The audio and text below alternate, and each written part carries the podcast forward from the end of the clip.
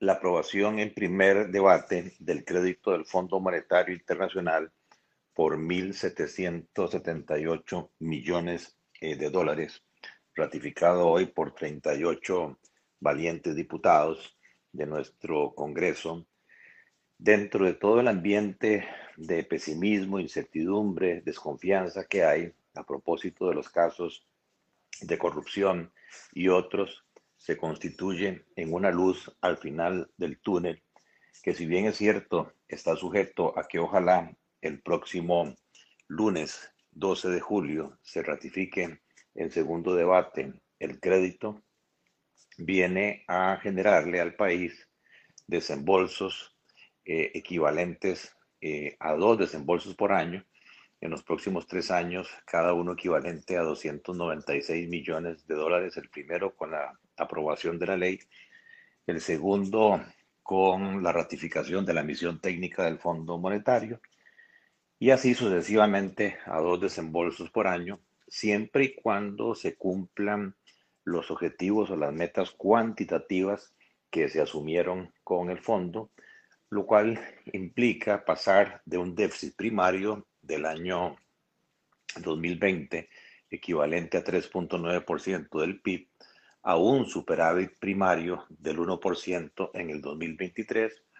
lo cual implica que desde el punto de vista de ajustes de ingresos, gastos, se tiene que lograr un impacto acumulado durante ese periodo de cerca de 5 puntos del PIB,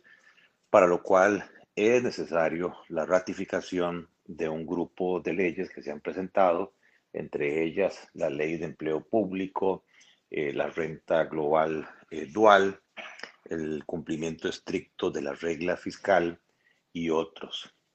Lo importante es la señal que se transmite positiva hacia el sector inversionista internacional y local y con ello la posibilidad que créditos blandos de agencias multilaterales de desarrollo ya aprobados por cerca de 2.600 millones de dólares ingresen este año al país. Son créditos con condiciones de 15 años, tasas de interés de menos del 3%, para poder sustituir la necesidad de acudir al mercado interno con tasas de interés cercanas al 8% en dólares y con plazos de 5 años.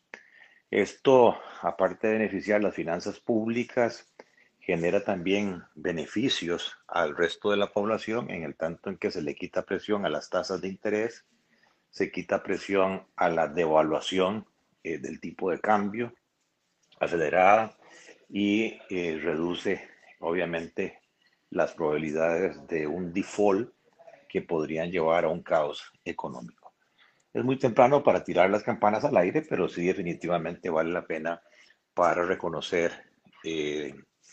la decisión que tomaron estos 38 eh, diputados el día de hoy y me parece que el país estaba ansioso de esta eh, señal para creer en el futuro y para que en consecuencia regrese la confianza para que las familias, para que los empresarios reactiven los gastos de consumo, los gastos de inversión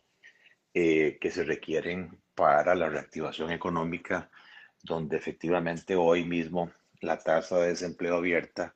pues se mantiene prácticamente eh, sin movimiento, cerca de un 17% de la fuerza laboral, y lo mismo que la tasa de subempleo cercana al 13%, con lo cual 30% de la fuerza laboral costarricense, cerca de 800 mil costarricenses, están sufriendo hoy situaciones de eh, ingresos, falta de ingresos eh, laborales y dificultades en sus condiciones de vida. Y por esa razón es muy importante esta luz de estabilidad macroeconómica y de reducción de incertidumbre para que paralelamente se pueda eh, empezar con el proceso de reactivación económica.